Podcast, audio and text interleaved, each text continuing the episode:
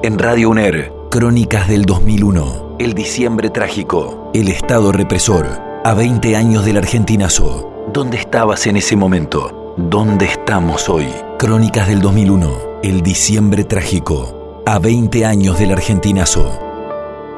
Hernán Orduna, en 2001, cuando se desataron aquellos episodios que terminaron con la caída de la Rúa, era intendente de Concordia. El primer saqueo fue en la ciudad de Concordia, aproximadamente a las 14, 14, 15, en, uno de los barrios allá, cerca del barrio de Villa Jardín. Ya a las 5, 6 de la tarde a, otro supermercado. Y siguió después a la noche. Lo que pasa es que ya a la, a la tardecita ya se extendió a Concepción del Uruguay. Cuando se dan esos movimientos así, como estos, tan inesperados si se quiere, nosotros sabemos hoy cómo acabó la historia, pero en, la, en el momento en el que se están gestando, ¿cómo lo recibe, en este caso usted, que, que era el intendente de la ciudad? ¿Cómo va tomando conocimiento? ¿Cuáles son las sensaciones?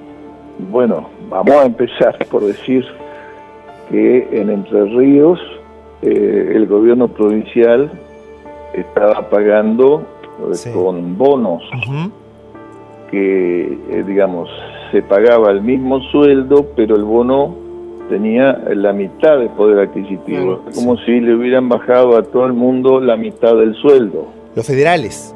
Los bonos federales. Pero aparte de eso, había un atraso de tres meses en las jubilaciones, en sueldos provinciales, en los planes sociales, este, esto significa que no había que comer.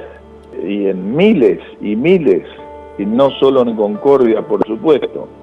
Así que sí sí nosotros lo veíamos venir. Incluso eh, dos intendentes se lo adelantamos al, al gobernador que iba a estallar. Se lo, se lo adelantamos 15 días antes no nos hizo caso. Se enojó y se levantó, se fue de la reunión. Pero eh, era totalmente previsible. No es solamente el descuento de, del 10% a, a los jubilados o trabajadores de la Administración Pública Nacional que había hecho el gobierno de la Alianza. este, esto era ya un atraso de tres meses. O sea, no, sé, imagínese cualquiera usted en su casa que de golpe hace tres meses que no, que no cobran. ¿Cómo hacen? Eh, Orduna, usted dijo que lo, que lo verían venir, que 15, 15 días antes le, advirtieron al gobernador. ¿Y qué, eh, qué trabajo estaban haciendo desde ahí, desde el, municipio? ¿Estaban elaborando los barrios, conteniendo a la gente hasta que llegó un punto que no se pudo más?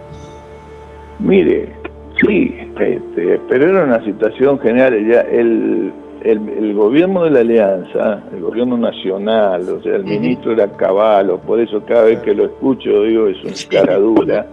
Me imagino. Decidió, sin ley, sin el Congreso, sin nada, dejar de enviarnos las remesas de coparticipación a todos los municipios de la República Argentina. Eso fue en el mes de octubre, o sea, dos meses antes del estallido. O sea que acá eran demasiadas decisiones que se estaban tomando en contra de la gran mayoría del pueblo. Bueno, llega un momento que esto revienta. Y así fue. Así empezó. Este, yo le diría que en el primero, el de las dos y media de la tarde, dos y cuarto, eh, fue así en un supermercado que estaba cerrado hacía un tiempo. Y bueno, la gente entró y anoteó lo que había. A las cinco y media, seis de la tarde, ya se va a otro supermercado que está en, en Boulevard San Lorenzo y Sarmiento, que también estaba cerrado. Allí este, la policía este, se acercó este, y bueno, ahí se empiezan a generar situaciones de mucha tensión. Y felizmente nosotros tuvimos una jueza que fue muy valiente ya está jubilada, que le ordenó a la policía que no reprima. Gracias a esa decisión, que después al día siguiente el ministro de Gobierno de Montiel salió a criticarla públicamente por la radio a la jueza de haber parado a la policía, pero por eso tenemos la tranquilidad, gracias a la valentía de ella, porque en Concordia nadie quería represión. Este, gracias a eso en Concordia no hubo ni un herido, mientras que tuvimos tres personas fallecidas en la ciudad de Paraná. Esa es la diferencia. ¿Y, los días eh, y las horas que siguieron? después ya fue, dos días después, eh, fue un cerco sobre el hipermercado este, de Carrefour. Me llamaron los de Carrefour de Buenos Aires, dije, mire, lo que tienen que hacer es preparen bolsitas de alimento de 5 kilos y empiecen a distribuirla. Eh, no quisieron. Este, y a las 3 horas tuvieron que empezar a hacer eso porque ya este, eran miles los que rodeaban el, hipermercado. Mm. No, no, fue una situación muy difícil. Felizmente no, no hubo represión, este, se contuvo la situación y no hubo ni un solo herido en la ciudad de Concordia. Eso para nosotros fue una gran tranquilidad. ¿Tuvo alguna algún contacto con, el gobierno a nivel nacional en esos días? A nosotros nos habían quitado todo tipo de ayuda. Nosotros éramos el principal gobierno peronista de la provincia, junto con el de Concepción del Uruguay. No, hacía dos años que no iba ningún funcionario nacional a Concordia. Nos habían quitado los fondos que recibíamos de Salto Grande. el, el, ahogo era total. Bueno, eh, después el ahogo se extendió a todo el pueblo y este, el pueblo hizo tronar el escarmiento.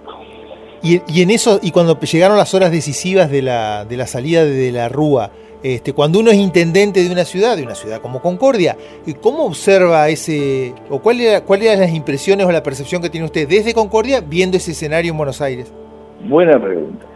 La verdad que nosotros ya habíamos dejado de creer hacía rato, porque lo único que recibíamos eran agresiones, nos quitaban fondos, nos manoteaban para pagarle a bancos extranjeros. Este, la verdad que además al margen de la ley, sin ningún tipo de medida normativa que respalde esas exacciones. Así que no teníamos, por supuesto, ninguna esperanza de que ese presidente pueda hacer algo. Y, los días posteriores, porque digamos que el, final de, de la Rúa además fue el comienzo de una, de una situación, o, o, en todo caso mostró una situación que ya venía muy, muy complicada. Sí, y bueno, siguió porque, digamos, a nosotros nos empezaron a devolver ya cuando estaba Dualde, pero empezaron a devolver lo que nos había quitado de la Rúa este, en el mes de junio. O sea, mientras tanto hubo que galgarla. Y la devaluación fue terrible, el efecto que nos produjo. O sea, porque los precios se multiplicaron por tres, los ingresos eran los mismos y encima atrasados. Estamos ahí en federales. Entonces, este, fue una oleada de hambre, eh, eh, realmente no sé cómo expresarla, pero fue tremendo. O sea, yo la percibí a través de la subsecretaria de salud, que era la que en Concordia tenemos muchos centros de atención primaria, y eso era lo que detectaban este, inmediatamente cuál era la situación sanitaria. Fue terrible y eh, bueno, obviamente ahí tuvimos que parar todo y salir a comprar comida y medicamentos. Lo terrible es que los medicamentos teníamos que pagarlos en contado y en peso, no nos aceptaban los bonos federales, si no, no nos bajaban los medicamentos de las camionetas. Y fue, yo le aseguro, una oleada de hambre. en febrero, marzo, abril del 2002, terrible, terrible, hasta que aparecieron los planes, pero los planes creo que a fines de mayo, comienzo de junio. ¿Cómo fue el, el, resto de, la sociedad de las fuerzas vivas que para con su gestión hubo apoyo? ¿Se, eh, se trabajó en conjunto ahí en, en, esa situación para tratar de pasarla de la mejor manera? Y nosotros trabajamos, sí, coordinados con todo, este, con los curas, con los pastores, con eh, varios sindicatos, comisiones vecinales, una coordinadora muy amplia eh, lo, que lo que aseguraba era que cuando se repartía algo había mucho control. Estamos un control popular directo, aparte del control administrativo municipal, y eso también, bueno, eso ayuda, cuentas claras, digamos, hace que haya confianza. Crónicas del 2001, el diciembre trágico, el Estado represor, a 20 años del argentinazo.